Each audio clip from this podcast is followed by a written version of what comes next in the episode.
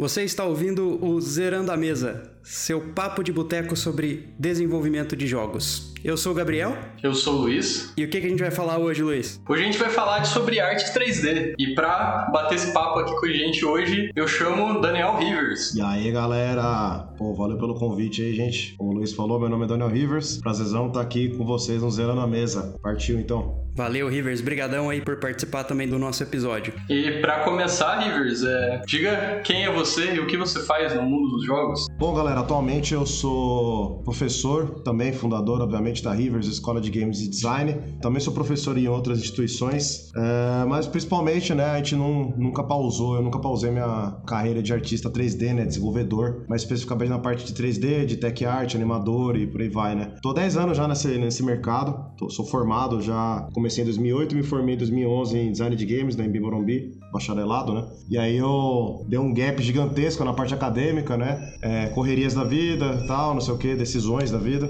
E aí, a gente, aí eu voltei aí esse ano, né? Vou, vou me formar no que vem no MBA de gestão estratégia de negócio, né? Pra dar um gás, né, cara? A artista 3D querendo empreender, a gente esquece que tem outras coisas pra cuidar na empresa, né? Como própria, própria gestão do produto em si, por aí vai.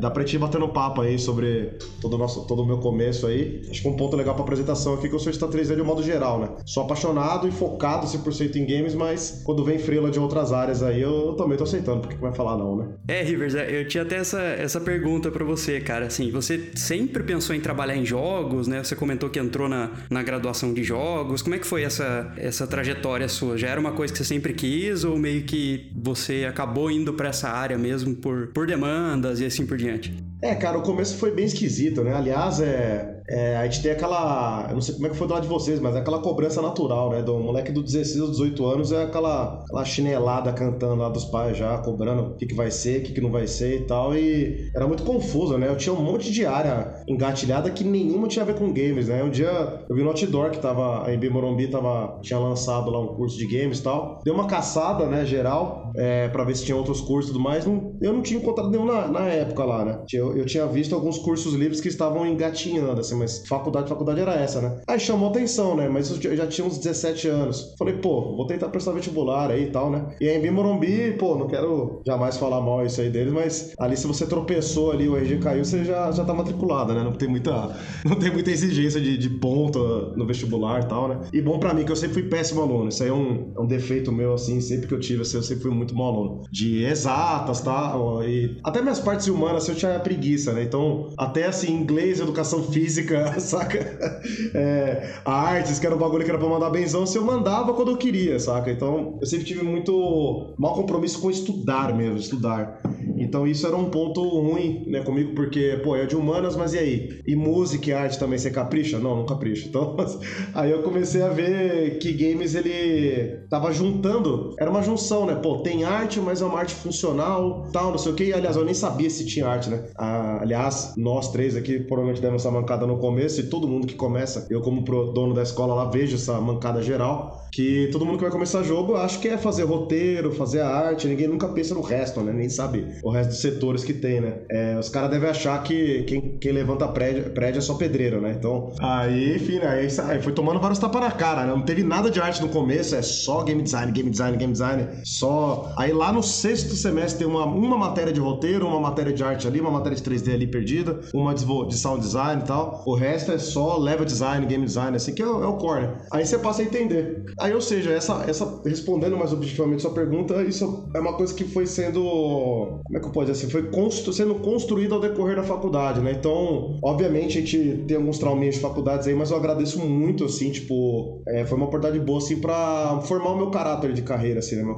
é, ajudar a saber o que, que eu vou querer fazer, né? Então, eu só fui ter certeza, certeza mesmo, quase no final da faculdade, né? Ainda mais porque arte é uma coisa também muito abrangente. Dentro da arte, você tem que escolher o que você quer fazer. Se você abraçar tudo na arte, você vai fazer tudo e nada bem, né? Então, eu fazia um pouco de cenário, um pouco de objeto, um pouco de personagem, um pouco de animação, é, um pouco de arte 2D e tal. Aí eu fui me descobrindo que arte 2D. Eu desenho muito bem, né, modéstia à parte, mas eu não, não gosto de trabalhar com isso. Eu não, eu não curto fazer ilustração, arte 2D de modo geral. Sempre gostei muito de 3D, né? Então, eu acabei descobrindo que também cenário não tem muita paciência, é próprio também ok, tem uma paciência legal. Aí eu fui ter certeza absoluta, assim, coisa de personagem mais especificamente, cara, depois que eu me formei. Depois de pegar um monte de frila, um monte de frila. E no comecinho ali, né, cara, era muito chato a, a, demanda, cara. Era muito. Você tinha que fazer tudo. Aqui no Brasil, o freelance brasileiro 3D, assim, ele tinha que fazer o concept, modelar, passar café, fazer imposto de renda, é, modela o personagem, anima, deixa pronto lá na Unity, né? Hoje em dia eu tô mais no Unreal, mas eu fiquei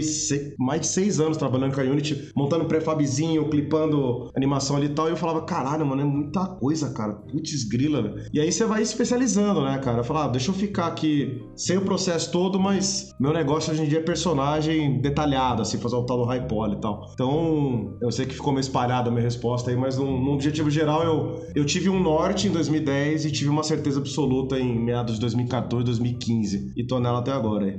Legal, cara, legal. Mas é, é realmente o que você comentou, né? Assim, o que eu vejo, não só no mercado de jogos, né? No mercado brasileiro como um todo, essa questão de, do que você falou de brasileiro tem que fazer de tudo, né? Você falou, ah, o cara faz arte 3D aqui no Brasil, o cara faz de tudo. Isso é com várias empresas, né? Eu via, eu trabalhei, cheguei a trabalhar um tempo no, no Vale do Silício e na, na Alemanha, e, e lá era assim, você tinha um cara especializado para cada aspecto de desenvolvimento de TI lá, que era onde eu trabalhava, né? E aqui no Brasil a gente fazia tudo, né, cara? Desde requisito de negócio até sistema e assim por diante. E a mesma coisa com outras áreas, né? Arte também, o cara tem que fazer tudo, né? Vai desde o concept até, até a finalização ali inteira, né? Então, realmente é, é um, uma característica muito típica do nosso mercado, eu diria.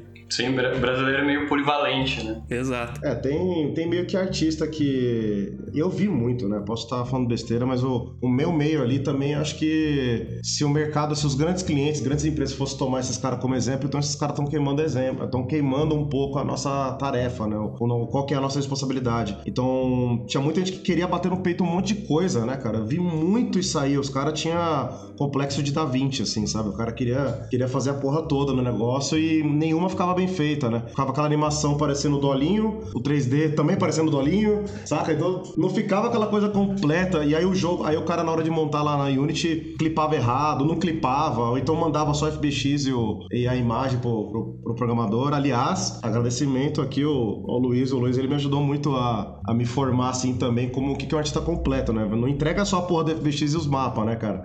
Não ferra minha vida, né, cara? Pô, eu falava, não me ferra minha vida, pô. Tipo, me ajuda a te ajudar. é, cara. Não. Ele e o Leonardo Lopes, lá da Dreams on Demand, né? Que acho que ele não tá mais na Dreams on Demand, os dois me ajudaram muito a dar tapa na minha cara, né? Tipo, não, para, para com essa merda, cara. Entrega, entrega FBX. Você vai estar tá deixando na mão do programador uma tarefa artística. Às vezes o cara até gosta, mas em uma grande escala o cara não quer saber de arte. O cara quer só pegar a porra do prefab e jogar lá e começar a editar os comportamentos, cara. no plug and play. Então, eu, eu levei mais de um ano, assim, para me acostumar com isso aí. Porque eu, até que arte, aí você vai botar um cara de humanas para começar a flertar com, com logística de programação. Por mais que a gente não fique fazendo um monte de variável, caralho a quatro, é uma parte mais técnica, né? E a gente já sua com rigging, que rigging já é uma parte um pouco mais fora da arte, ela é mais engenharia. Mas a gente perdoou até então. A hora que entrou na Tech Art, a gente fica assim, sério, programador. Caralho, mano, pensei que você gostava de mim, mano. Poxa! Mas beleza, hoje agradeço os, os puxões de orelha e hoje em dia eu sou um cara que eu vou até o fim do, personagem. É só pegar e programar, cara. É, essa integração de equipe de programação e, e modelagem, desenvolvimento, arte 3D é bem importante, né? que é, a, até para saber o, o, como otimizar essa parte de troca de informações. Né? No começo sempre tem aquela, aqueles problemas que dá, né? Que nem a, malha trocada, quantas malhas já veio, invertida. É, até você saber, ainda mais no nosso tempo, quando a gente começou ali, os programas eles não eram casadinhos como são hoje em dia, né? Hoje em dia você tem, você não tem um export SFBX. Não, você tem um export to Unity, você tem um export to Unreal. Você tem um negócio que ele vai ali com todo o algoritmo, tudo mastigadinho, porque ele sabe as frescuras que o programa tem para importar e tal. Então ele sabe que o UpAccess é o Z, ele sabe que a normal desse jeito aqui vai vir invertida, ele sabe que o material tem que estar tá renomeado assim, assado, ele vai precisar de plug tal para canal tal. Então, é... naquele tempo era sangrar total. O que, o que eu recebi de print screen do Jesus, assim, dele falando assim, mano, o que, que você tinha na cabeça na hora que você me exportou o personagem com a cabeça assim, velho? o olho do cara tá no queixo, mano. O que aconteceu, velho? E eu falava, pô, mano, mas aqui no Maia tá suave, cara. O que tá acontecendo? Só mandava a imagem, né? Explica isso, né? uma, uma vez ele manda com kkk junto, na segunda é dois kkk, no terceiro já é começando a me xingar. Aí, aí, aí isso vai te educando, né, cara? Você vai entendendo que cada programa precisa. Eu fui entendendo, puta, mano. É primeiro que eu tô fazendo um sistema de esqueleto que eu gosto da Unity não concorda com o meu esqueleto. Então, já já estamos errado, né? Então, isso que o, o, Luiz falou aí é muito pertinente, né? Trabalho de equipe, você saber o, que o seu pipeline vai ter gente que vai botar o dedo no meio ali, você precisa respeitar o, o trabalho dele em prol de um melhor resultado. E o seu trabalho de equipe, às vezes, é com um programa também. Você precisa saber o que, que ele tá falando falando. Não é que, ah, tudo 3D tá suave, aplica material, todo mundo sabe interpretar material. Não. O material que eu queria que, que eu queria que ficasse na, na Unity, eu apanhava, tinha que ficar trocando a porra do, do, do tipo do, do, do, material ali. Tem um mapa que é assim, um mapa que é, tem mapa que é só RGB, tem mapa que tem um alfa. Para você, artista que de repente tá ouvindo aí, que tá, vai estar tá trabalhando como programador, e se você nunca pegou para entregar uma coisa na Tech Art, na Unity, na Real, meu, perca um tempo da sua vida. Ainda mais agora, cara. 2020, 2021, ter preguiça de aprender alguma coisa é tiro no pé, mano. Primeiro que vai estar tá aumentando o seu know-how, você vai ter mais coisas para colocar no seu portfólio, no seu currículo. E segundo que é fácil de aprender. Unity Unreal tem tutorial a dar com... Nossa, tem muito tutorial na, no YouTube, assim. Bons tutoriais. Não precisa ser só aquelas coisas com aquele cara que fala inglês dentro de um copo, assim, né? Tem bons tutoriais. E, enfim, eu falo muito gente, desculpa. Não, não, tá certo, cara. Aliás, a Unity até antigamente, né? Acho que até ano passado, o ano retrasado, se eu não me engano, os tutoriais dela mesmo eram pagos, né? Tinha Unity Premium e coisa do tipo, e, e agora eles liberaram, né? Tá gratuito, quer dizer. É, esses oficiais da Unity, né? Exato, os oficiais, é. É, tinha, tinha bons tutoriais de bons canais do YouTube super bem editados, assim, que já ensinava coisa pra caramba, né? Eu, eu não peguei uma fase boa dessa aí. Quando eu tava começando a ter um bom material na Unity, eu, eu, eu traí o movimento e fui pra Unreal. aí eu quebrei a cara, que o bagulho bom. Não tem muito, não tinha muito material. Eu fui migrar meados de 2017, 18, assim, não tinha também uma puta documentação, era tudo em inglês e muito frenético. Eu não sei, os caras do Unreal, eu não sei se os caras tomam muito café com Guaraná. Os caras explicam assim a milhão o negócio. Eles estão achando que tá dando aula pra programador. Eu falo, não, gente, tem artista vendo essa porra, cara. Vai, vai devagar aí, que a, a, artista é um bom meu lerdo, acorda duas horas da tarde, toma café às quatro, cara, vai. Vai com calma aí, mano. Mas é realmente, assim, acho que a, a hora de, de aprender essas coisas certamente é agora, né? Ainda mais nesse, nesse momento que a gente tá vivendo, né? De isolamento e assim por diante, né? Tempo a gente vai acabar tendo um pouco a mais aí agora. então dá, dá para aproveitar, né? Com certeza. Sim, é sempre importante dar uma olhada na, na documentação da ferramenta a qual você vai exportar, né? O River tava falando aqui, ele apanhou bastante para isso. Apanhei muito, muito, muito. Até o último frilo aí que eu peguei com, com, com Jesus aí, eu tinha desacostumado, eu já tinha ido pra Unreal, aí ele me repassou um job que era na Unity. Cara, eu tinha esquecido completamente como é que mexia nos materiais. E eu, tô, eu fiquei mimado com a, com a Unreal. Unreal ela é meio estúpida nesse, nesse negócio. Aí você joga qualquer bosta lá, o material já meio que tenta se virar, né? Na Unity é um pouquinho mais é, drop-down ali. Você vai lá, escolhe, vê qual que é o, o material correto e tal, não sei o que. Aí eu fui pegando, eu tive que ver um monte de tutorial, cara, para os, os mapas que eu exportava do Substance Painter lá, ou do, seja lá qual programa que você exportou, os mapas para ficar bonitinho, para ficar parecido. Aí eu descobri que tinha shader, descobri que tinha isso, eu falei, caraca, mano, nossa, vou... retrocedi, voltei no tempo, cara. Mas vale a pena, cara, eu gosto, assim, é... isso é uma coisa minha, assim, eu gosto de desafio, eu não gosto de ficar, puta, três anos trabalhando com a mesma ferramenta, fazendo a mesma coisa. Eu começo a me sentir total estagnado, assim, eu, eu fico na fúria de aprender um plugin novo, alguma, algum pipeline novo, né? Esse ano eu flipei tudo, cara. Eu larguei o 3D Max, cara, que é um, é um programa que eu tô mais de 10 anos trabalhando com isso aí. O Jesus tá ligado. Eu, eu flipei assim, eu larguei. Eu, fui, eu, eu formatei meu PC e falei, não vou entrar no Autodesk. Tô de birra, tô de mal. Fui pro Blender mesmo, nossa, engasguei, tropecei. É tecla de atalho, você aperta W, o programa fecha. É, cara, é. Nossa senhora, para você fazer uma, uma viewport mais assim, você vai movimentar o negócio. Cara, me estressei. Então já tinha flipado uns dois anos atrás, né, da, da Unity para Unreal. E, enfim, eu acho isso saudável para tirar o artista da zona de conforto, né? Não tô generalizando assim, mas eu, principalmente, muito colega do meu, do meu patamar, assim, que era da mesma formação e tal, pelo menos esses casos eu consigo generalizar. A gente tinha muita tendência para cair numa zona de conforto, né? Pô, tô pegando bastante freela de 3D assim, assim, assado, né? Aí quando cai algum que tem uma exigência específica, pô, quero um, um mapa de transparência. Pronto, nunca fiz mapa de transparência. Já faz você estudar, entendeu? Então, eu gosto de muita coisa que tira você da zona de conforto. E esse ano eu me tirei muito, meu. Só essa do Blender, assim, já me fez dois anos ficar tropeçando e caindo de cabeça aqui o tempo todo, né? Mas super, super tô adorando, assim. Puta programa maravilhoso,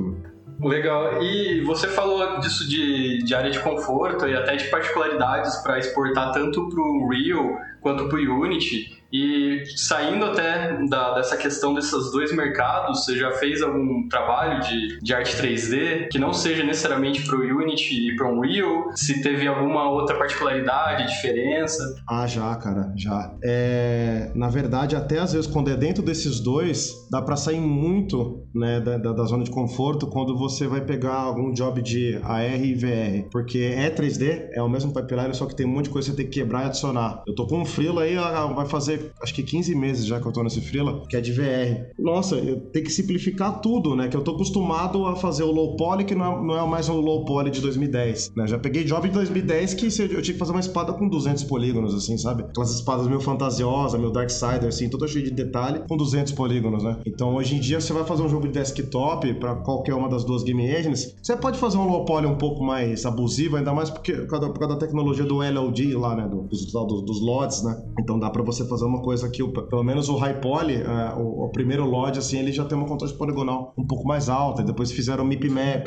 que aí você vai afastando, a resolução da textura ela vai abaixando também, por aí vai. E pra, pra VR, esse job, ele, ele me trucou muito, assim, cara. Ele me trucou que eu fazia uma parada, não funcionava, quebrava, ficava uns resultados bizarros, né? Tanto pra animação, tanto pra rig, tanto pra mapa. Não tava rolando o Bit Occlusion. O Bit Occlusion, ele pesa, nesse projeto pelo menos, ele pesa tanto quanto um Displacement Map, assim, absurdo. É só um mapa de sombra, assim, o negócio ele estourava muito. Então ele foi me educando muito, né? E para outros jobs, né? Eu sei que um tempo lá, meados de 2013, eu peguei muito job de publicidade. E caraca, isso é uma coisa também que eu acho é legal, de repente, até falar um pouco aqui, que por mais que seja 3D, cara, o, quando você migra, se você pega um job de games, outro de publicidade e outro, sei lá, de projetista para projetista para de repente para ou para arquitetura ou para qualquer outra coisa que precisa de um projetista, caraca, são três pessoas que mexem com softwares 3D, mas elas falam outras línguas. É completamente diferente. Teve um job que eu peguei ali, é, acho que foi por aí mesmo que eu chutei, 2012, 2013, que eu acho que era uma. Não era quarteirização, não era nem terceirização. O cara que tava sendo terceirizado tava cheio de job e ele me quarteirizou assim para fazer um job lá pra Vetor Zero, né? E a parada era, mano, publicidade, propaganda tal, né? Então é tudo entupido de polígono. Então minha máquina na época não aguentava fazer o job, né? O cara passou o personagem lá pra mim, eu falei, cara, e aí? Aí o cara foi, perguntou, e aí, mano, o que, que você achou? Eu falei, mano, a hora que ele abrir aqui, eu juro pra você que eu respondo, cara. Tá, e tava demorando. Eu tinha, eu tinha um i3zinho, 4 de RAM lá, que, que Deus o tem em bom lugar lá. o, bicho, bichinho me ajudou a pagar muito boleto e muita pensão, né? Então, é, não posso criticar, mas caraca, eu sofri nesse trampo aí. Terminei, entreguei. Não sei que pé que tá o negócio, que, que foi que andou o negócio aí. Mas assim, sofri, né? E é, teve o job lá também da. Eu não sei se é uma pergunta próxima que vocês vão fazer, se eu vou entregar spoiler aqui, do Black Mirror lá, né? Que esse trampo aí também foi lazarento, assim, tipo, eu não tinha uma entrega final. Minha entrega final eram prints para fazer um document art, tá ligado? Que é para ajudar a diretora de arte a conseguir fazer toda a direção de arte dela, da, de cenário, de iluminação e tudo mais. O meu trampo, ele tinha que ser funcional só que para mim, como artista 3D, artista, artista, tanto faz, 2D, 3D, ele ficou feio, sabe? Tipo, aí a mulher falava, não, mas não tem problema, isso aqui a gente vai mandar pro pessoal para imprimir, para botar na mão do ator e ele conseguir encenar com alguma coisa. Eu falava, tá, mas deixa eu bater um render menorzinho, filha, pelo amor de Deus. Aí eu sei que ela acabou no topando, aí terminei o job, aí eu falei, tá, deixa eu bater uns render bonito aqui para colocar no meu portfólio, que o negócio tá, tá feio. Não dá para falar que isso aqui é trampo de Black Mirror, cara, isso aqui é Tabajara Mirror, cara, não, não vai rolar.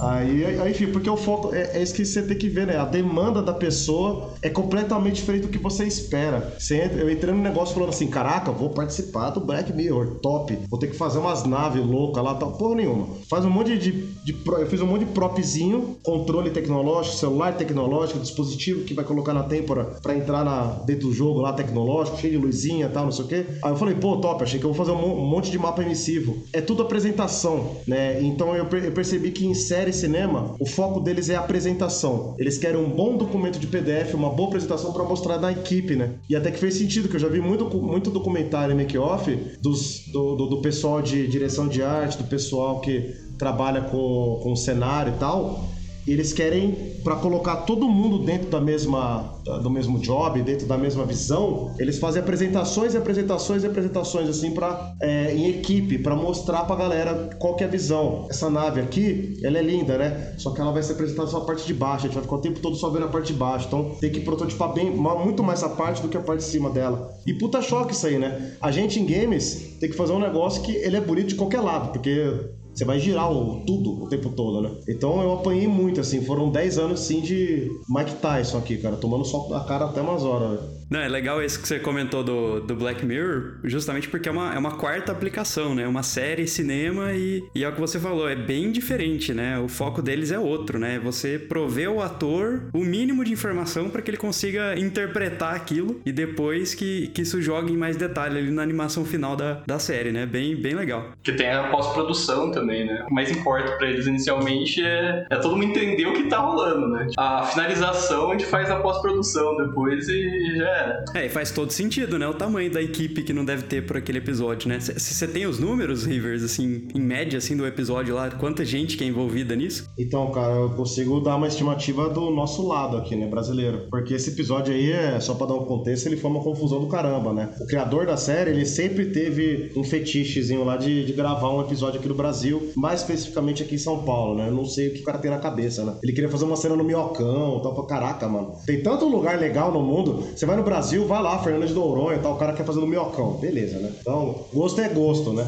Aí show de bola. Aí o cara ele veio, conseguiu, contratou a Conspiração Filmes, que é uma produtora brasileira que produziu aquela série 3%, né, da, da Netflix. Aí essa série, é, essa produtora entrou em contato comigo através de mágicas de network aí, mais pra frente a gente pode falar isso aí. E aí foi que eles me chamaram. Aí, cara, é, é foi só assim expectativas que eu botava lá em cima e na verdade a realidade era bem diferente. O pagamento não é tudo isso, é um pagamento assim até que, puta, pra quem tá começando games é muita coisa, mas pra, pra quem já tava ali com oito anos de estrada, pra mim eu achei pouco. E, e também que não, eles não tinham maquinário, você tem que levar o seu próprio maquinário. Eu já tava com escola aberta, já, né, eu, a escola, escola mesmo, assim, de a cada duas horas entrar uma turma de aluno. Eu tive que desligar a escola, que a escola não tava grande naquela época, assim, de... Hoje em dia, se acontece um negócio desse, eu vou lá, faço uma reunião, uma call com todos os professores e falo, olha, é, vocês vão vão ter que pegar essa e essa turma minha aqui, vocês veem aí que é com, com esses horários para assumir, para me substituir. Naquele tempo eu não tinha isso, cara. Eu tinha um professor lá que ele era substitutivo, mas não dava pra pegar todas as matérias e pedir para ele substituir. Então o que eu fiz? Eu fechei a escola, conversei com os alunos, com os pais dos alunos, falei, eu tô com uma oportunidade assim, assim, assado. O geral falou, vai, cala a boca e para de, para de perder tempo com a gente. E aí eu fui, todo mundo me entendeu, né? Consegui fechar a escola por uma semana, fui lá, trampei, levei minha máquina, né? Eles queriam que eu ficasse três semanas, eu falei, só posso ficar uma, desculpa. Eu sei que é a oportunidade da minha vida, mas eu abri escola, cara. Eu não sei. Minha mãe fez merda de me dar educação e eu não consigo, eu não consigo dar mancada com os pais dos alunos, assim, de pai que me confia em mim, me recebe em casa, sabe? Eu não, não vou fazer isso aí com eles. Aí beleza. Aí cheguei lá, tipo, a direção de artes é aquele job que já vem estourado pra caralho, assim, tudo já é pra ontem e tal, não sei o que. Os caras pedem coisa absurda, às vezes que você não sabe fazer. Ah, é só porque você trabalha, não sei quando ano 3 o cara acha que você sabe fazer tudo de tudo. E aí, caraca, mas eu me virei. Você, numa hora dessa você fala que você sabe de tudo. Foda-se, né? Você se vira. Depois as noites em claro com o Google aí que se foda, né? Aí eu aí foi que foi assim, tipo, a minha equipe, né? Agora voltando, aí, conseguindo chegar na sua pergunta, eu me colocaram na parte de, de cenaristas, né? Então eu fiquei trabalhando só com cenógrafo. E aí eu, aí eu outro, outra vida, outra língua, a galera trabalha em SketchUp, AutoCAD, Rhinoceros e tal. E é um negócio, eu, quando eu cheguei lá pro 3D Max, os caras, o que que é isso? Falei, caraca, 3D Max, é um puta programa velho da porra, vocês não conhecem? Cara, não, mano, o que que é isso? É um AutoCAD? falei, é, pra mim o AutoCAD é muito melhor, né? Mas enfim, depende do ponto de vista, né? É... Aí os caras, assim, tipo, a hora que viram o negócio que eu conseguia fazer ali muito mais rápido, aí o pessoal começou a meio que montar em cima, assim, tipo, mano, pra eu fazer o que eu vou fazer no SketchUp, você faz em uma hora no 3D Max, né? Então acabou que eu acabei fazendo aquele templo, né, no, no, no episódio Tracking Vipers, né, que foi que eu trabalhei, tem, não é spoiler, não é nada, né, mas quando os, os, os atores, os personagens, eles entram lá na alta da, da cena, na, na jogatina deles lá, eles entram num cenário 3D que, se eu não me engano, é uma praia aqui da, do nosso litoral, né, aqui de São Paulo, e colocaram via VFX ali, encaixaram um templo, né? E eu que fiz o templo, não a versão final. Eu mandei o 3D com as medidas, em tese para ser construído. Né? Eles queriam palafitar a parada lá, não sei o que, fazer o, próprio cenário, e acabou não rolando, porque não teve autorização do governo, autorização de lá da, da de cá, e acabaram trocando, fazendo via VFX mesmo. Tinha um receio, porque iam chegar muito perto do, do, do objeto com VFX, sempre são, é um medo de, de interação, um medo de qualidade, né? E acabou ficando super legal, ficou super bem feito. E aí a minha equipe de, cena, de cenografia ali tinha mais ou menos umas oito pessoas. É, depois tudo que a gente estava fazendo ia passar para um pessoal de pós, que também era da conspiração, e tinha mais ou menos, que eu me lembro ali, umas 4, 5 pessoas. Pode ser que tinha mais, assim, mas acho que eles iam acabar frilando. Então, do nosso lado aqui do Brasil, eu chuto no máximo 15 pessoas. Se for contar, assim, com galera que faz RH e tal, não sei o quê, aí sobe a equipe aí pra umas 20, 20 e poucas aí. Aqui só do Brasil, né? Para um episódio. Só do Brasil, para um episódio. Eles, eles frilaram a parte de direção, é, de, de te, a parte tecnológica, né? De fazer um objeto, um dispositivo ali que depois vai virar. É tecnológica, né? A parte. Não é bem 3D também, cara. É quase que uma parte meio que de ergonomia, de engenharia, né? Que era um. Eu tinha que elaborar um, um negócio que depois ia pra mão do artista, a mão do, do, do, ator ali. E tinha que ter todo um, um Paranauê ali, que era um controle que ele, ele em si já era o console. Então tem que dar pra ver que ele coloca um chipzinho atrás do jogo dele, lá do Striking Vipers, que é o nome do jogo, e é, aquilo ali já é o console, entendeu? E ele pega uma parada, coloca na têmpora que é pra ele entrar na brisa do jogo, para ele entrar lá dentro, entendeu? Então, ah, isso já veio mais ou menos mastigado para mim, eu só dei vida pra parada, é, pude palpitar muito pouco, né? Já tinha muita coisa já planejada, e foi mais ou menos isso aí, umas 25 pessoas, vai chutando muito alto, assim, do nosso lado. É, então, mas é, é, bastante gente mesmo, né? De, de, um lado só, quer dizer, realmente, né? O, o, alinhamento do que, que a arte tem que ser, a visão de, é, de como que essa arte tem que ser interpretada e manipulada pelos atores é, é muito importante, né? Que com certeza nesse episódio aí deve ter envolvido umas 50 pessoas, pelo menos, né? Dá, dá, dá pra mais aqui. E na, você chegou, você comentou, né, é, que fez a, os modelos lá para eles poderem usar tal. Mas você chegou a fazer alguma coisa para ser impressa em 3D, assim, ou foi mais um planejamento mesmo? É, o que eu falo que o trampo era todo estourado, já veio todo cabeludo, assim, porque o escopo que os caras entregam é correndo por telefone, né? Assim, tudo meio que pra ontem. E falaram que eu ia só fazer design de peças que já, já tinham um concept. Falaram que eu ia ter acesso a um, um PDF lá de direção de arte, tudo pronto, com frente e lado, porque a pessoa já fez tal, não sei o quê. Até hoje eu não vi esse concept, entendeu? Então, é, na verdade, eu ajudei a montar esse concept para mim mesmo, que depois ele acabou evoluindo para um documento de, de, direção de arte oficial lá para eles, né? Aí juntou eu e a diretora de arte, que é a Anne Belchamp, né? Uma graça de pessoa assim, mais acelerada que sua porra. É nessa hora que você acha assim, não, meu inglês tá de boa. Até a hora que vem um inglês britânico cheirado assim do seu lado, começa a falar rápido pra caralho, e você fala, velho, não, tô conseguindo entender, responder, raciocinar na, em inglês assim, cara, foi foda. Ali eu, ali meu inglês ele caiu 120%, cara, ficou negativo, cara. Foi foda. E, e dá nervosismo também. Acho que o nervosismo é o que mais atrapalha nessa hora, né? Aí, enfim, mas a única coisa ali que já tava um pouco mais mastigada era o controle principal né? Aí eu consegui fazer ali tal, mas tive que adaptar muita coisa de medida. Tive que pegar modelo protótipo do, do controle de Play 4 e de Xbox para tentar ver medida de dedo ali e tal, com onde que vai ter os encaixes e tal. E esse modelo depois, né? É, para mim ele, ele era para ser só foto, só renderzinho, frente, lado tal, não sei o que, para mandar depois pro pessoal para fazer um modelo oficial para fazer uma impressão, né? Aí beleza, fiz esse documento aí e tal. Aí do nada, não, não vai ter essa pessoa, vai ter que ser você. Eu falei, tá, mas o meu modelo não tá feito impressão. Mas como assim? Tá modelado, tá na sua tela. Eu falei, eu sei, mas se eu sou avisado desde o começo, eu já faço um modelo ergonômico para impressão. Esse modelo tá sem encaixe, tá sem recorte, não tem espessura. É que vocês estão ligados que 3D é tudo, tudo vazado por dentro, né? Pra impressão não. Pra impressão você tem que mandar com filamento, o cara da cota lá dá mó trampo, né? E eu não tinha pego um trampo ainda pra valer de impressão 3D. Eu tinha pego um trampo que eu tinha mandado pro cara e ele depois adaptou pra impressão. Então, ou seja, eu não passei por esse processo. Eu não tinha passado por esse processo, né? Aí o cara. Ela falou: Meu, preciso sair pra amanhã. Nossa. Aí toca eu ter que ir dormir, sei lá, mano, 4 horas da manhã descobrindo como é que faz essa porra pra fazer a tal do filamento. Tinha aula no dia seguinte de manhã, assim, cara, foi mó estresse, estresse. Assim. Bonito, hoje em dia, coloco no portfólio, é, posso me gabar um pouco, posso dar carteirada aí, brincadeiras à parte aí, mas foi estressante pra porra, cara. Então, esse controle que eu fiz, ele foi feito lá depois, ele foi, acabou indo pra uma empresa lá pra fazer uma impressão. E até onde eu sei, né, que depois, assim, você tá vetado de informação, cara. Você não sabe nada que aconteceu antes, nada aconteceu depois. Parece que você tá no meio de um ritual é, satânico ali, cara, que você não pode saber de porra nenhuma, assim, né? Aí depois ali eu, eu acabei sabendo de algumas coisas porque tinha uma amiga minha que tava lá na produção depois, que ela foi pras filmagens, e ela fofocava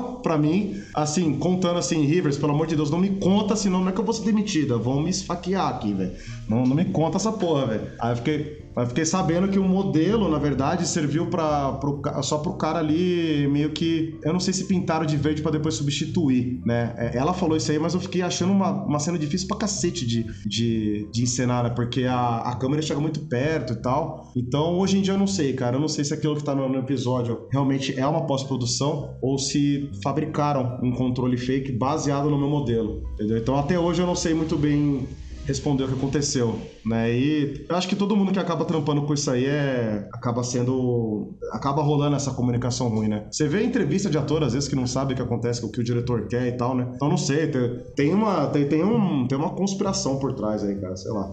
Mas é bem interessante que é, você, é, comentando um pouco só sobre questão de modelagem, né? Já falou é, várias diferenças, né? Tipo, como que é modelar para imprimir, modelar para cinema, né? Para indústria de audiovisual, modelar para Unity, modelar para Unreal, né? Tem várias essas diferenças na hora de você, tanto na hora do, do pipeline de produção ali, quanto na hora de você entregar, né? A forma de entregar isso. E isso que a gente tá falando só de modelagem, né? E animação cara? Tipo, o que, que você nos diz sobre isso, assim, de particularidade, de coisas que você aprendeu no decorrer das coisas? É uma, uma, é uma excelente área também, cara, que é uma briga eterna com o cliente, né? O cliente fala, tá, mas tá ali, tá animado, tá pulando tal, é só pegar e jogar. Quem tem uma coisa para mim que deveria ser banida da internet é o Mixamo, cara. Que é um bagulho que ele é um pseudo solucionador de problemas, cara, mas as pessoas querem ficar baixando e colocando aquilo no projeto e acham, não, depois é só você consertar, né? Porque assim, as animações do Mixamo, elas servem muito para estudo e para algumas demandas. Se você quer fazer um jogo realista, né, que ele tem toda aquela pegada mais, ah, né,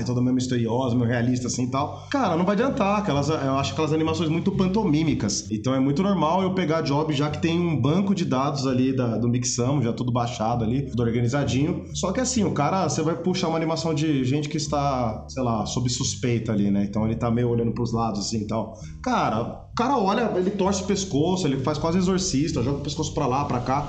Aí você tem que. Aí não, transforma essa animação em mais realista. Isso é um parto, cara. É muito mais fácil eu começar do zero. O cliente não entende isso. Ele acha que começar do zero é você remodelar o personagem para então começar a animar. Fala, não, cara. Eu só pegar essa animação, deletar e fazer outra. E eu já consigo fazer mais rápido dentro do que você tá pedindo. Fala, me dá um brief do que você quer, entendeu? Então, respondendo em etapas o que o Jesus falou, minha primeira dificuldade sempre é o cliente. A técnica você se vira. Human Beings é o software mais difícil de mexer. Seres humanos é sempre a coisa mais lazarenta que tem, cara. É, que software você se vira? Ah, Unity é em 24 FPS ou 1030. Foda-se, você, você liga e desliga os botões ali e você acaba se virando. Mas é, você explicar, o tempo que você perde explicando para cliente, o job já poderia estar tá pronto. As dificuldades técnicas, né, indo para a segunda etapa da resposta, as coisas técnicas é tudo consultas, né? Por exemplo, eu já dei mancada de, de mandar é, animação em 24 FPS para Unreal e depois eu descubro que por sorte ela recalcula, que a Unreal parece que ela trabalha em 30. Né? Ela sugere trabalhar em 30. E quando ela pega 24, eu não sei se ela muda o jogo inteiro para 24 ou se ela adapta para 30. O adaptar sempre me dá medo, né? Porque o adaptar quer dizer que ele vai pegar frames e acabar requebrando, em, fracionando em outros microframes, assim, tá ligado? Então tem um pouco de medo disso aí. Eu prefiro sempre, desde o começo, trabalhar do jeito certo, né? Aliás, eu acho que todo mundo, todo programador, todo artista, aliás, programador, muito mais, né? Programação já é um troço que já quebra só de você olhar para ela, né? Imagina,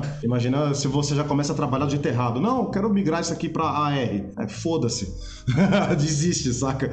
É, a, a, gente de 3D aqui é, parece que é tudo a mesma coisa, cara, mas não dá. O personagem tá pronto. Ah, vamos, vamos fazer um colecionável dele? Vamos fazer uma impressão? Não, não vamos. É, vamos voltar. Você tem que falar para mim desde o começo que o, seu, o meu modelo aqui ele vai virar é, dois, três, é, para duas, três plataformas diferentes. Porque eu decido qual vai ser a etapa que eu vou reutilizar o modelo ou não. Né? Para colecionável e games não, não, conversa, né? Eu tô com dois jobs aqui atualmente de, de colecionável. Tô fazendo dois personagens lá e. Caraca, o mercado. É o mesmo programa. Você usa o ZBrush pra esculpir o personagem. Cada um vai para um lado. ZBrush pra colecionável de um jeito, ZBrush pra, pra, pra games é de outro e por aí vai. Mas animação, acho que a única, a única dificuldade técnica que eu tive é essa parada de FPS é, e ficar adaptando arquivo, né? Eu não gosto de adaptar arquivo. Acho que todo artista mesmo nunca vai gostar de adaptar, porque muitas vezes dá, dá mais trabalho você adaptar. Você vai pegar um rigging que não tá batendo com a Unreal, por exemplo. A Unreal tem a porra do manequim lá, velho. Eu sempre falo, se o seu, o seu job vai pra Unreal,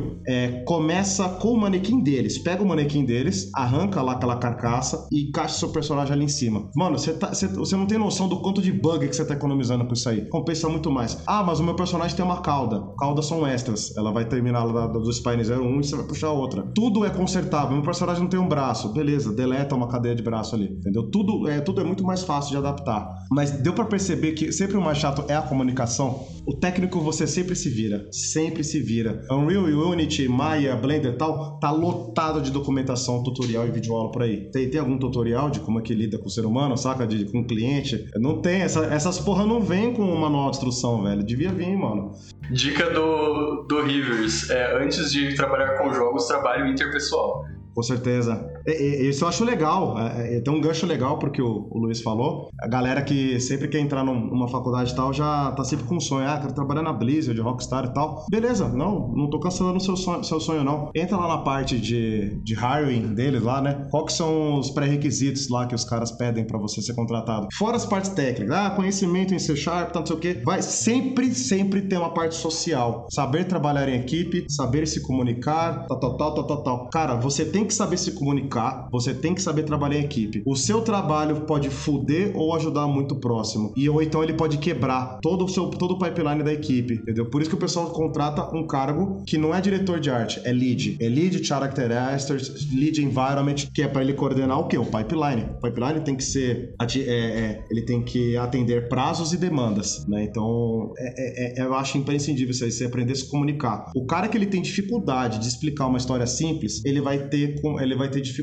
de explicar aonde que o trabalho dele vai atrapalhar o próximo. Então, é, por exemplo, o Jesus ele sempre teve uma boa didática, é professor. É, então eu nunca, eu nunca, tipo, fiquei sem entender alguma coisa que ele passou para mim. Ele falou, oh, Rivers, você entregou esse mapa assim, assado, tal, tá errado porque esse canal tem que ser assim. Ele me explica, ou seja, o que, que é isso? Comunicação. Tem que ter comunicação, tem que saber se comunicar. Isso é, é, acho que é disparado. O maior problema de tudo que a gente vai falar aqui, problemas de 3D, problemas, é, é comunicação. Sa saiba se comunicar. Aliás, isso aqui serve para muita coisa, para relacionamentos, para enfim. Com certeza. É, e, e, e, voltando até, até no que você falou, né? Às vezes o pessoal acha que só a qualidade técnica, né? De ser, ah, você é o artista 3D mais foda do mundo. Se você não tiver essas habilidades, vamos dizer, socioemocionais, você não vai ter sucesso. Que é exatamente o que você falou, né? Adianta se fazer um modelo 3D super foda lá se o programador não consegue encaixar ele no, no desenvolvimento do jogo. Eu, eu chamo isso aí de artista Edward Norton. Vocês estão ligados do, dos maus boatos desse ator aí. O pessoal fala, um puta ator, maravilhoso e tal, mas trabalhar com um cara é insuportável. Porque a parte social dele é horrível. Então, você não pode ser um artista Edward Norton, não só por ser arrogante nem nada, mas tem que ser fácil trabalhar com você, cara. Cara, essa conversa, assim, dá pra, dá pra explodir pra vários lados, assim, mas, mano, já imaginou você trampar do lado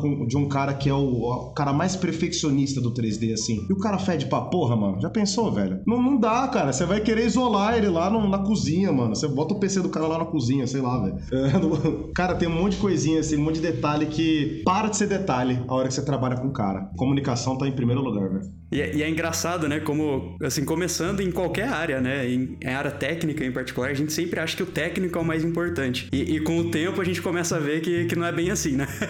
é, tra saber trabalhar em equipe eu acho imprescindível. Tanto que eu já vi muito, assim, eu demorei anos às vezes pra entender, assim, pô, mano, como que aquele fulano de tal, ele tá tanto tempo na empresa, né? O cara nem faz o 3D assim e tal, não sei o quê. O dia que você pega um freela com um cara, você entende. Você fala, mano, é um cara divertido, entrega no prazo, profissional, sabe, não sei o quê, é gostoso trabalhar com o cara e tal. Realmente, cara, às vezes não é o melhor que tem, mas a, a equipe, a empresa faz questão de trabalhar com o cara, né? Principalmente também quando o cara se molda. O cara é humilde, né? O cara vai lá e fala assim, mano, eu sei que você manda essa parada aqui, mas a gente aqui trabalha só com cartoon. Você é o cara do realista. Você topa a gente te dirigir, te ensinar um pouquinho como é que a gente faz? Topo, claro, então não sei o quê. Pô, esse cara tá, tá feito na empresa, entendeu? Tem, tem que ter humildade. Sim, e, e indo para essa linha, até que a gente já tá até dando dicas, né, de, de como, como trabalhar e como viver em sociedade de diversas formas aí, né? É, o que mais outras dicas você dá para quem, quem tá começando, assim? Tipo, como começar com, com arte 3D, modelagem, animação, essas coisas. Além de tomar banho e, e saber conversar. não, rosnar quando alguém te confrontar, né? Cara, na real, o que eu tenho falado muito é ter sempre muita noção que dá trabalho pra cacete, saber separar o seu lado fanboy do seu lado profissional. Você não vai ficar aprendendo 3D pra ficar modelando Batman, cara. Para, para com essa merda, cara. É, é, eu começo a já. Eu tô muito seu Saraiva já, é do tempo de vocês, da tolerância zero já, assim, sabe?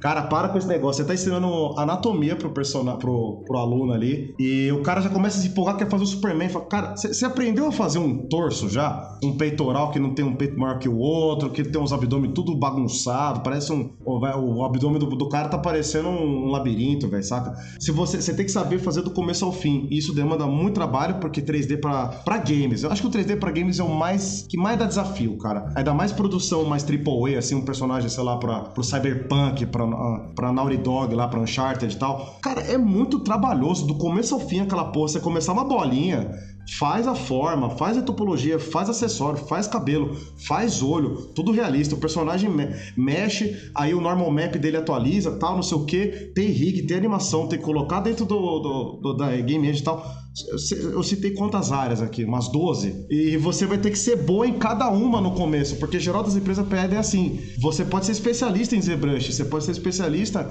em animação, mas você tem que saber o processo completo. Você tem que pegar um personagem, nem que seja o Michael Wazowski, assim. Uma bolinha com um olho só, dois bracinhos, das pernas ali, acabou. Mas você vai do começo ao fim, entendeu? Então minha principal dica é tenha noção que leva tempo para aprender, seja humilde, não seja arrogante. Termina um personagem simples para você saber o pepino e você saber se é isso mesmo que você quer. Porque dar trabalho pra cacete, entendeu? E sim, é verdade o que falam. Falam que você tem que escolher uma para se especializar. Sim, essa parte é verdade. Só que uma coisa não anula a outra. Você também tem que é, saber dominar todo o processo. Você tá fazendo o ZBrush, qual que é a próxima etapa? Retopologia. O que, que eu posso fazer aqui agora que vai facilitar o trampo da retopologia? E o cara que tá fazendo retopologia, ele tem que pensar, o que, que eu vou fazer aqui? Qual é de loop que eu vou fazer que vai facilitar o rigger? Pô, mano, o cara aqui ele pode colocar uma joint bem bem no meio desses três Ed Loops aqui para fazer uma animação. E se esse meu Ed Loop aqui não finalizar, eu vou foder com a vida dele? Eu vou foder com a vida do cara que vai abrir a malha disso aqui? Você não está sozinho no mundo, você não é um príncipe cantado. Você vai. Tem gente trabalhando com você. Você pode estar colocando uma cenoura na, na bunda do próximo cara aí, cara. Você tem que saber fazer esse negócio direito. Então, ter toda essa noção e ter muita paciência. É, em nosso personagem para games, esse ditado ele é muito verdadeiro. A pressa é inimiga da perfeição. A pressa, caraca.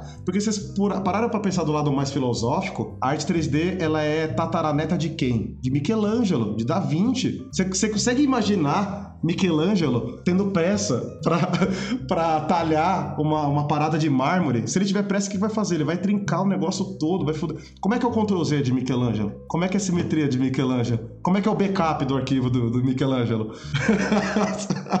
Como é que é, cara? Saca? Então, beleza, a gente tá mais avançado que ele aí em termos tecnológicos, mas não tá muito longe também, não, viu, cara? É. Precisa de paciência pra caralho também, velho. O que tá bonito no seu programa, no próximo vai tá horroroso, cara. Você vai lá e joga o personagem todo bonitão, to... jogou no Unreal, ele fica cinza. E aí, o que você vai ter que fazer na Unreal e na Unity? Configurar material, filhão. É, vai ter que configurar material, entendeu? Vai ter que saber um pouquinho de exatas aí também. E não tem como a minha dica ser um pouco triste, assim meu, meu bode de água fria.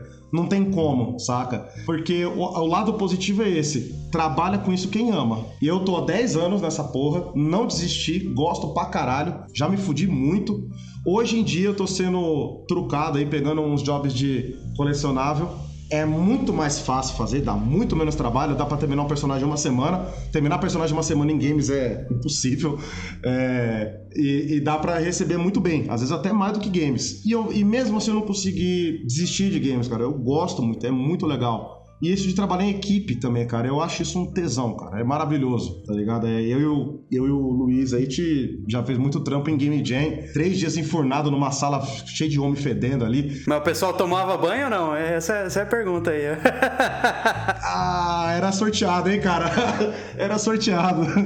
Era um lado de um shampoo de um outro e uma subaqueira do outro ali, cara. Era meio sorteado ali. E mesmo assim, cara, a gente saía, enchia a cara, voltava, fazia o trampo, pegava primeiro, segundo, terceiro terceiro lugar lá. Cara, é uma experiência assim, para mim não tem preço, mano. O que a gente passou ali não tem preço, não tem nada que eu trocaria ali. Muito, muito massa. Então minha dica é se empenhe, tenha noção do que, que vai demorar para você aprender e tenha muita paciência, cara. É isso. E tem que ter amor, saca? E menos, menos fanboy, mais foco no profissionalismo. Você não tá aqui para fazer o up 3 ou up 2, não. Você tá aqui para ser um profissional apto para o que cai no seu colo e não para fazer o que você quer. Foi legal você ter falado isso do, de Game Jam até e do processo de fazer o personagem do começo ao fim, que na, na Game Jam é uma ótima oportunidade para você fazer isso, né? Inclusive, é, algumas da, das experiências que você passou aqui, comentou com a gente, que é de personagem portar ele, jogar dentro do Unity, dar Real e não dar certo, e corrigir, isso você consegue aprender num espaço curto de tempo dentro de uma Game Jam. Né? Já emendando mais uma dica aí, participe de uma Game Jam. O Luiz tem toda a razão aí. A Game Jam foi uma. Se bobear, eu aprendi mais coisa na, na, nas Game Jams que eu participei com, com Jesus do que na faculdade, cara. Que Game Jam ali dá errado na hora. É, não é que você mandou um arquivo por e-mail, ele baixou tal. Não. O cara ele já vira o notebook ali, ô seu cuzão, você mandou esse negócio aqui errado, cara. Aqui, ó, ó como é que tá essa merda aqui, ó. Você chama isso aqui de animação, saca? Então já começa dar errado ali na hora. E artista 3D ele é o que também? Solucionador de problema, cara. Né? Até que o nome das faculdades é o quê? Design de games, né? O que, que o design é? É, cara, é um peão que vai ficar solucionando o problema no final das contas, saca? Ele, ele é chamado para resolver uma identidade visual de uma empresa para quê? Para solucionar problema. Se tá sendo chamado para resolver identidade visual, quer dizer que tem problema. Então, é, personagens funcionando. Seu personagem, é, o que eu falo sempre nas aulas é, é pipeline de games para personagens. Primeiro, primeiro é funcionar. A, a, a, primeiro ele tem que estar tá tudo. Ele pode estar tá cinza, os mapas tudo cagado, tudo invertido, tudo cagado, mas tá funcionando. Eu dei play, o Lazarento tá andando, batendo, tomando dano, fechou. Agora volta e melhora. Volta, exporta um normal map melhor, volta a fazer isso aqui melhor. É, é... E depois você deixa bonito, né? Então primeiro funciona, depois deixa bonito. Então, cara, na Game Jam aprendi demais, demais. E com esse cara aí, com esse Jesus aí. Jesus na minha vida foi imprescindível. é, é, são boas oportunidades. É três dias ali, dois, três dias, né? Depende muito da, da Game Jam ali. Se fudendo, comendo mal, engordando, ficando fedido. Mas você tá aprendendo pra pra porra, cara. São excelentes experiências. E trabalhar equipe, né? Trabalhar equipe também. Exatamente. Você desenvolve essas habilidades que a gente tava falando, né? Habilidades sociais que são extremamente necessárias. Porque no final, de qualquer forma, você vai ter que apresentar o jogo, né? é que ali, se você for ver, cara, é, já é uma pré-experiência de relacionamento, cara. É que nem. É, mano, é que nem namoro. Você tá namorando cada um na sua casa e se encontra vai no shopping, é uma coisa. Mora junto. Morar junto é outra coisa. Ali você tá fazendo um desenvolvimento que é, dá pra gente encaixar quase que na mesma analogia. Tipo, uma coisa é fazer uma produção de um, de um jogo, de um curta, sei lá, seja lá o que for, é cada um no seu canto. Bota três machos, quatro machos, cinco machos dentro de uma sala ali e bota pra ficar produzindo ali, né? Macho tô dando exemplo, né? Tem, tinha, tinha muita mina lá também, né? É, e aí bota pra trabalhar todo mundo junto. Começa a botar defeito de um, um fede, outro não fede, um, um não sabe se comunicar, outro atrasa, outro, tipo, sai pra dar uma volta pra tomar um café não volta mais, saca? Tipo, você começa a ver um monte de problema que, cara, é pior do que o export de um programa, algum algum, algum crash de algum programa. O programa crashou, o programa, é, o arquivo corrompeu, você resolve. O filho da puta que saiu e não, some, e não, não volta mais, sabe? Então, tipo, é, problemas humanos, é o que eu falo, Human Beings é o pior programa para você aprender a mexer. Eu acho que ninguém nunca vai decifrar esse. O pessoal fala, ah, homem é difícil de entender, mulher é difícil de entender. Ser humano, cara. Ser humano é uma desgraça de entender, velho. É verdade. e, e, fala um pouco pra gente, assim, você teve uma experiência também fazendo job lá pra fora, né? Até com, com a questão do Black Mirror e tal. Qual, qual é a diferença que você vê, assim, na parte de jogos, né? De é, Brasil vezes fora do Brasil, né? Arte 2D aqui no Brasil a gente sabe que é, que é forte, é reconhecida até internacionalmente. Como é que funciona isso pra, pra arte 3D, assim? Qual é a impressão que você tem? Cara, primeiro que... Eu não sei se é, uma, um, é um lance sociopolítico, cultural aí da Brasil versus lá fora tal. Os clientes gringos, assim, eu tive muito menos dor de cabeça. Já dá pra começar a resposta por aí. Olha só. É, você fala o preço é isso, não chora, né? Brasileiro chora. É, não tem jeitinho brasileiro lá fora, né? Então, aqui tem pra caralho. É, é, é, por isso que é uma coisa que, assim, né? Você trabalha em games, você aprende a arrancar o jeitinho brasileiro. Porque é legal você ter jeitinho brasileiro na hora de craquear um programa aqui, você chorar um preço de um cara ali e tal, não sei o quê. Quando é na sua bunda, aí dói, né? Aí você fala. Quando alguém começa a chorar preço com você, aí você começa a pegar o preço que ele quer e você começa a dividir aquilo por hora, você fala, hum, não tá valendo a pena esse job aí. Será que vale a pena pegar? Então você começa a repensar de coisa da sua vida, né? É, então lá na gringa não tem isso, você fica meio mal acostumado, né? No começo eu peguei muito na Unity Forum, né, cara? Ali eu. Puta, paguei muita conta ali, cara. Ali tinha. É que tinha a Unity Forums, aí tinha ali é, separado por assunto, né? Jobs, aí tinha fórum mesmo pra você poder deixar alguma dica, pegar alguma, alguma crítica ali e tal. E na parte de jobs ali, cara, eu vivia fritando a galera ali de, com o meu portfólio ali. Cara, era um job atrás do outro, um job atrás do outro. E o dólar tava dois, três, assim, uma parada assim. Então, tipo, meus alunos, meus amigos tudo xingando que a que o whey dele vai ficar caro de importar, o jogo dele vai ficar caro de importar, e eu felizão ali. Ah, cara, vou receber em dólar, que aumenta essa porra, foda-se. Né? Só, só lucrando.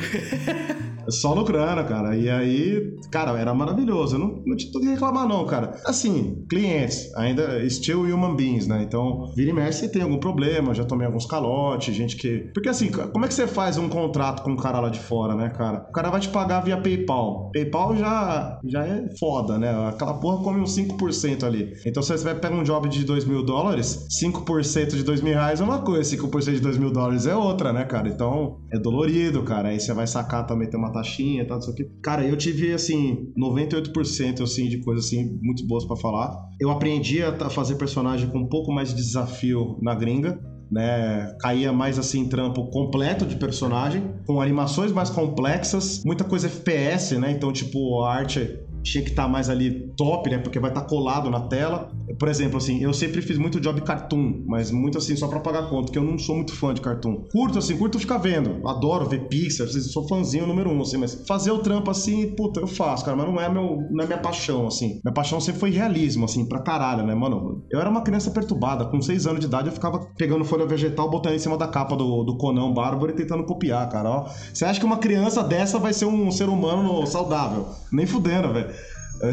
vira, um, vira um adulto retardado, que nem eu. Aí, enfim, aí eu, eu caí, caí mais demanda complexa pra caralho, assim, de um, um rosto um pouco mais é, com, aparecendo poro, saca? Tipo, teve um job lá que eu falei, caralho, estudei anatomia e nunca fiz poro, velho. Caralho, e agora, mano? Ruga, nunca fiz isso, velho. Como é que exporta normal map disso, saca? E aí, aí eu comecei a aprender técnica de baking e tal puta escola, né, cara? É você pegar job gringo, pegar job aqui já é uma faculdade, pegar job lá fora é um complemento, é uma extensão, é, um, é uma DLC que você baixa aí do seu conhecimento que vale muito a pena, né? Então lá para fora, né, a, a conspiração filmes, o Black Mirror, assim, em termos de produção, para mim, ele continuou sendo um job BR. Por mais que terminou lá na Netflix, terminou lá no Black Mirror, a minha negociação foi e, e job foi tudo aqui BR, né? Então o jeitinho brasileiro rodava ali ainda, saca?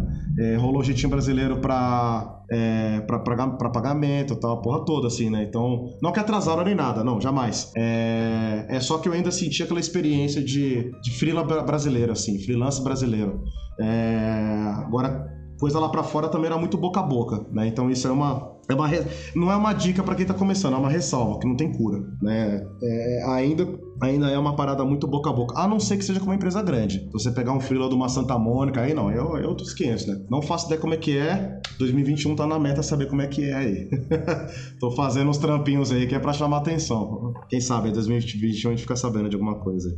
E, e falando um pouco mais de inspiração agora, como você vê que tá o um mercado de jogos, assim? Quais jogos últimos jogos que você viu, que saiu, ou últimos jogos que você jogou, que você acha bem interessante a questão da arte, que você vê uma, umas técnicas diferentes sendo aplicadas ou alguma inovação na área? Putz, cara, é. Eu acabei ficando um tempo aí, acho que ano passado eu fiquei bem por fora, assim, dos lançamentos BR, assim, mas esse ano eu fiz questão de voltar a ver alguns aí para mostrar para meus alunos. Tem uma coisa que magoa professor, né? Acho que vocês dois vão saber bem disso aí. Magoa, assim, quando vem a aluno assim, chupando o saco de, de gringo, assim, e de, descendo a lenha em jogo brasileiro, né? Que mercado BR é uma bosta. Não tem, não tem nem cara foda. Ô, dói eu vi um negócio desse aí. Cê... Aí eu faço questão, eu falei, é mesmo, filha da puta, então peraí. Aí você começa a pesquisar, começa a ver os brothers seu que tá desenvolvendo e tal. Aí você manda pro cara, fala, toma essa merda aí, enfia no cu também. Eu, eu vi muito trampo legal aí, até do nosso parceiro lá, o, o, o Rafael Ferrari, né? Que é da Schoolfish Studios. Ele lançou lá o Lilas Tales, que rendeu outros tipos de experiência, né? Realidade aumentada e tal. Então eu fiz questão de levar uns alunos lá também para conhecer o estúdio dele, bater um papo com ele. Ó, é desenvolvedor brasileiro, cara. Programa pra caralho, cara, não sei o quê. Conversa com o cara, ó, tem um game designer. É uma empresa que tem um game designer, cara, ali, ó, de plantão pra você trocar ideia, saca?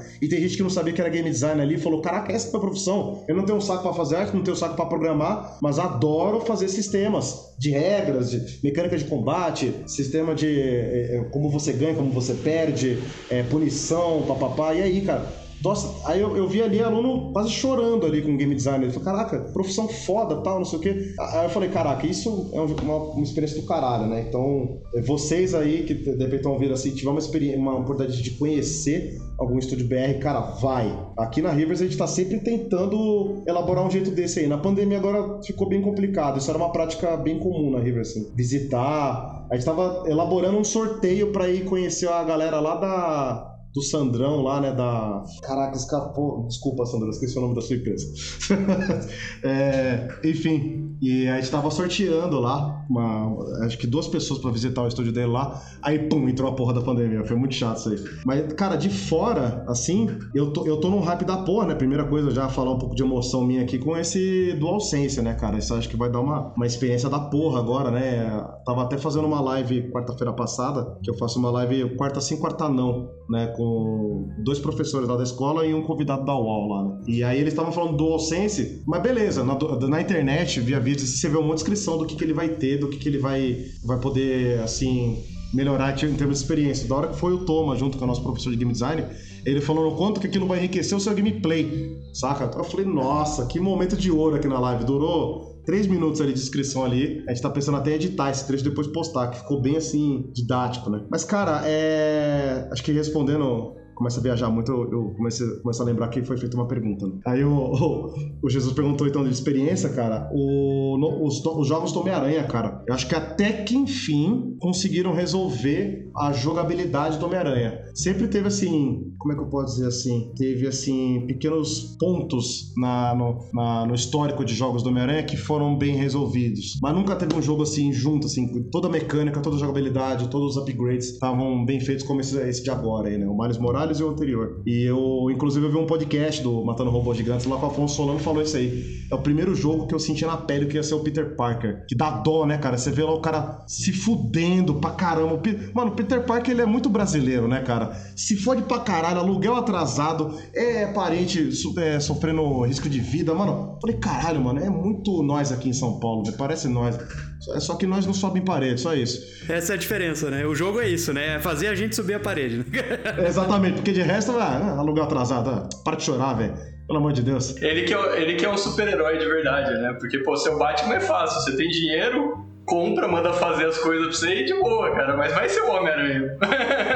e foi o primeiro jogo que eu senti na pele o quão duro é ser Homem-Aranha, cara. Tipo, você tá num lado da cidade, do outro lado tem a sua tia sofrendo um risco ali. E, mano, como é que você vai dar um gás da Você não é o Superman que você atravessa a barreira do som. Você ainda é um cara que depende da física para ficar balançando, cara. Nossa, dá uma agonia. Aí, eu, aí você tá sendo despejado, suas coisas estão sendo jogadas no lixo e tal. Cara, eu gostei, assim, muito dessa parada do quanto que o roteiro serviu o gameplay e o quanto o gameplay ficou bem resolvido, cara. Nossa, e eu, o meu único defeito pra esse jogo é que ele era curto, cara. Eu, eu, eu rushei essa parada, eu sempre saí atropelando a side quest, eu terminei o bagulho em, sei lá, cara, 5 horas, 6 horas, assim. Aí você vai, fazer bonitinho a side quest e pronto, dá 20 horas. é um jogo muito curto, assim. Mas acho que assim, cara, é é, de novidade, assim, que o Jesus perguntou. Isso e o meu lado fanboy, assim, pra caramba de Souls-like, né, cara? Eu sou fanboy pra caralho de Saga Souls e o quanto que esse tipo de jogo veio pra educar os Smash Buttons, né?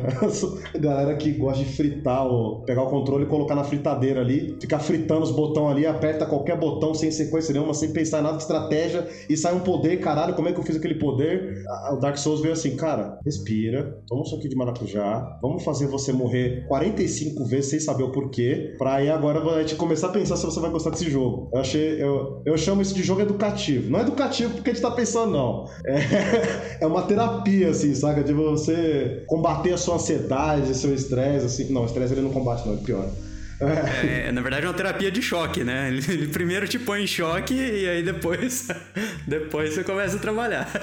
É uma terapia de choque, exato. Esse aí, eu não conheço tanto de game design assim como, como vocês, o professor lá e tal, mas acho que foi o meu primeiro contato assim para eu entender para valer assim o quanto que o, o, game design ele muda o seu jeito de jogar e a sua percepção durante o jogo assim, né? Então, realmente eu concordo muito com o que o professor lá fala assim, né? Gameplay king, é música, roteiro e arte, eles servem gameplay. Eles são para contemplar um gameplay. É, jogos bonitos com game, gameplay fraco são maus jogos. É, jogos feios e com histórias péssimas com gameplay forte é, são jogos, né? E depende do nosso gosto, assim, você pega lá é, Angry Birds, jogos que bombaram pra caramba de celular, assim, pode ser totalmente fora do seu gosto. Mas, cara, é aquela mecânicazinha ali, ó, viciante pra caralho. É um gameplay meio cuzão, às vezes que te vicia pra porra? É, mas você não pode falar que tá mal balanceado.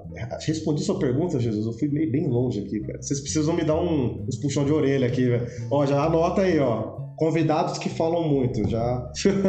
Não, depois a gente fala pra Dani cortar, tá tudo certo. Do nada vai ter o falando assim, para de falar do nada. Sacanagem.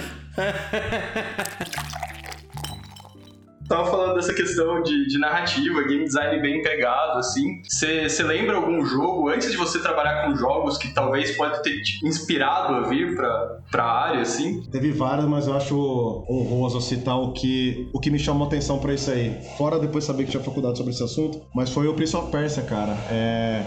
Na era Play 2, assim, eu era bem fãzinho do Ubisoft, né? Que era quando eles faziam jogos bons, né? Nossa, eu, eu gero muito inimizade quando eu falo isso aí, cara.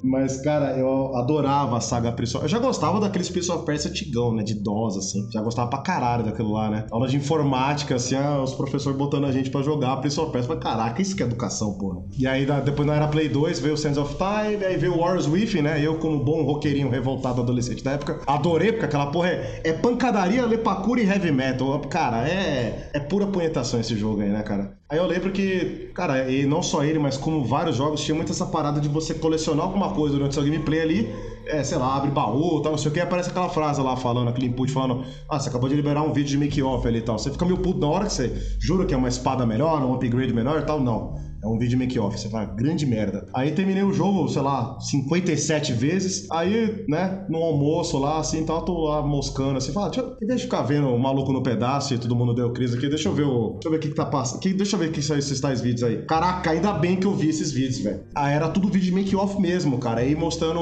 o designer de personagem, o, o level designer tal, não sei o que, mostrando assim as engines abertas ali e tal. E aí eu vi o. Nossa, eu maratonei, assim, rushei o cara descrevendo o designer do personagem dele, modelando tal, não sei o quê. Aí vários detalhes, assim, ele botou a tatuagem que ele tem no braço, ele botou no personagem, que é um tribalzinho lá. Falei, caralho, mano, brilhei muito o olho ali, velho. Aí depois juntou que eu, um ano depois ali, uns dois anos depois eu vi que tinha faculdade de sair e juntou, né? Então o pessoal pensa assim, ele foi o, o decisor, assim, caiu assim, cara, é, é, é, é isso que eu quero. Se não for isso que eu vou trabalhar, uma coisa muito semelhante a isso, né? Criação de algo, assim, desenvolvimento de algo. É, artístico, né? Visual. Mas antes disso aí, cara, putz, é... eu ficava muito curioso, por exemplo, com Zelda, né, cara? Eu sempre fui muito assim, time PlayStation, mas caraca, a Nintendo assim virava e mexia, me balançava, né, cara? Zelda, Donkey Kong e tal. E Zelda, cara, sei lá, mano, corrijam aí vocês, game designer mais experiente, mas eu acho que é um dos level design assim mais bem bolados que eu já vi, cara. Aquelas dungeons, né, o, todo aquele sistema de puzzle, upgrade, você pegar um item que ele muda toda todo o seu o seu desenvolvimento dentro daquele daquela dungeon e tal, e que ele vai ajudar você em alguns colecionáveis fora do jogo, né, no, sistema de exploração. Puta merda, cara. Eu, eu ficava. Eu, eu conseguia notar esses detalhes, só não nessa linha de desenvolvimento que a gente tem hoje em dia, né, com essa gama de vocabulário, né, é, level design, para não sei o que, mas eu notava esses, esses detalhezinhos assim, e eu ia comentar pra um monte de aluno, pra, pra um monte de colega meu, os caras ficavam assim, tá, caguei pra isso aí, só, pra mim o jogo só é legal. Daí eu ficava, não, cara, mas você não, você não reparou, cara, que um joga um gancho um pouco mais curto, que é pra justamente você não conseguir pegar aquele item no momento tal, e depois você pega um que você consegue realmente chegar naquela parte porque ele joga um gancho maior. Os caras, mano, você só, eu só jogo. Eu não fico. Eu não fico reparando esse monte de merda que você fala aí. Eu acho que o Zelda ele começou a já chamar um pouco minha atenção pra isso aí, né? O Zelda é uma parada que eu joguei assim, do meu 6 até agora, assim, né? Meus 6 anos de idade, assim, até agora. Gosto pra cacete cacete dessa saga, assim, mas acho que o, a, Lacana que é a pergunta mesmo é Prince of Persia, assim, foi divisor de águas para mim. Dá, dá, dá pra fazer um curso de game design só com o que dá, o que dá pra aprendermos com os ensinamentos de Miyamoto, né? Mario, Zelda e tal. Concordo plenamente. O Mario, cara, o Mario foi o primeiro jogo que eu vi, assim, um, uma mecânica de exploração fodida, assim, saca? O Mario 64 lá, cara. Tipo, cenário grande já tinha, né? Já tinha cenário grande e personagem com movimentação livre. Mas o Mario dava vontade, velho. Você via assim, você tava numa partezinha e você viu uma, uma ilha flutuante lá na puta que você fala, eu quero chegar naquela porra lá. Como é que chega naquela porra? Aí você vê que tem um canhão. Deixa eu ir lá. É um sistema de exploração, assim, formidável, cara. Realmente, minha moto, assim, é... Ele, eu agradeço muito ele, cara. Ele foi responsável por uma boa parte da minha infância e adolescência. E para encerrar aqui, Rivers, qual, qual que seria uma, uma dica que você daria, então, pro, pro pessoal que quer começar algum, algum estúdio, algum profissional a seguir, algum tutorial, alguma certa escola aí de, de arte 3D?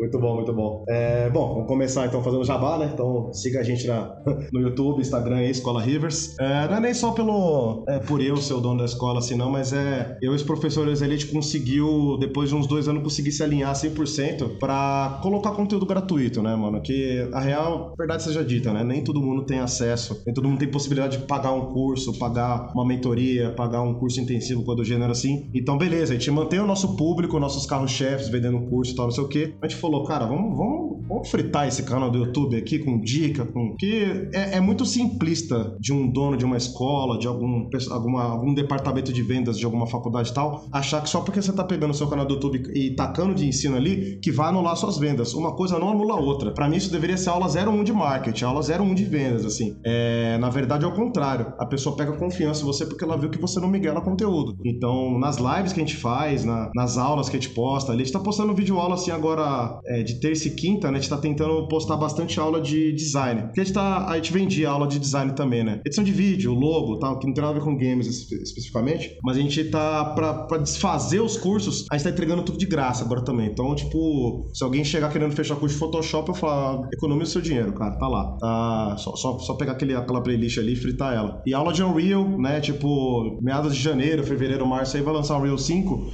a gente falou, cara, por que, que a gente vai vender curso de Unreal? Eu acho meio desonesto vender por Unreal agora porque tem vencimento esses conteúdos. Eu não sei se no Unreal 5 vai ser blueprint, vai ser caralho 4, eu não sei se do jeito que a gente faz agora, né? E eles não falam porra nenhuma também, não libera merda nenhuma de informação, como é que vai ser o sistema de água, o caralho 4. Então a gente falou, quer saber, mano, vamos entregar tudo de graça, foda-se. Então a gente tá fritando, tem curso de programação full ali já, pronto para todo mundo ver. Aí assim, conteúdo gratuito tem pra caramba, é aí saindo um pouco da, da Rivers assim, cara, tem muito canal foda, tem um, uns parceiros nossos lá lá, que é o pessoal da Insight Z, né? Que a gente entrevistou eles também lá no canal. E, mano, esses caras, se eu não economizo conteúdo, eles não economizam em triplo, velho. Eles estão um ano e meio, assim, postando conteúdo, acho que quase todo dia no canal deles, assim. Então tem aula de Blender, aula de ZBrush, aula de Unreal, aula de. do caralho a 4, assim, muito foda, velho. Tem um outro youtuber foda também, que é o Eber Simeone. Ele também tem muita aula. Ele começou, acho que com mais coisa de design, assim, né? Photoshop, After Premiere. E depois ele começou a ruxar o resto, assim, mano. Blender, pá, não sei o quê. Puta, tem muito conteúdo foda, assim, né? Aí, assim, de de profissional para seguir são esses, né? E pra quem é do 3Dzinho, assim, que curtiu muita coisa que eu falei de personagem, mano, seja presente no ArtStation. ArtStation é uma rede social fortíssima, for, muito forte, poderosa para você entender como é o mercado, conhecer quem tá no mercado e eles postam tutorial lá também. Descobri recentemente que tem, tem, tem loja lá, você pode comprar brush de Photoshop, brush de ZBrush lá tal. Mas, cara, sensacional. Eu passei a conhecer o quanto que o mercado brasileiro ele é forte pra cacete lá fora, tá ligado? Então, você pega Naughty Dog, From Software, é, Rockstar Games, mano, tem brasileiro pra porra. Não é só no God of War, não. O pessoal pensa que, ah, o Grassetti, o Gorkato participou lá do God of War. Tem brasileiro de rodo em produções aí, The Last of Us. Eu entrevistei o cara que, que fez produção lá também de personagem The Last of Us. Tem muita gente lá fora. Então, assim, peguem esses caras, velho, e, velho, maratona esse cara, mano.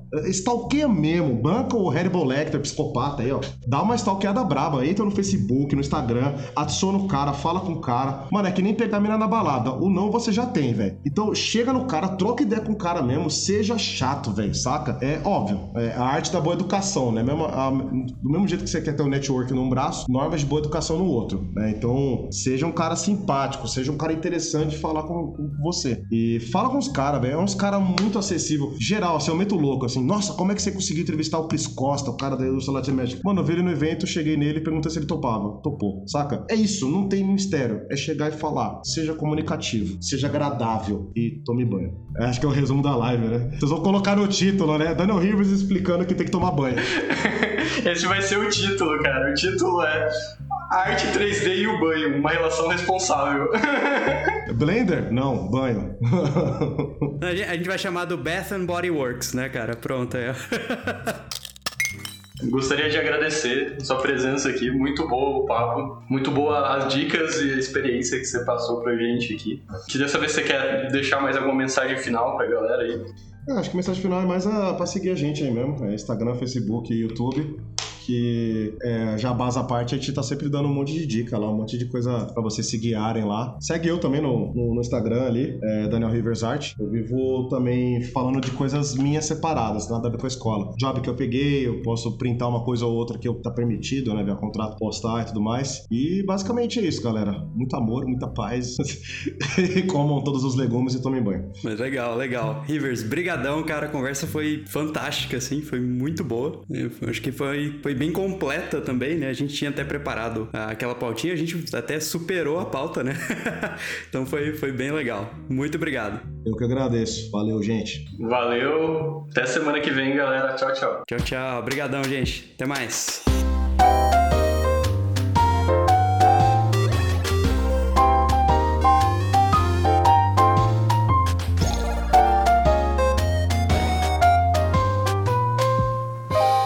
Esse episódio foi financiado pelo Governo do Estado de São Paulo e Secretaria de Cultura do Estado de São Paulo, através do edital PROAC número 30/2019, projeto Think Tank.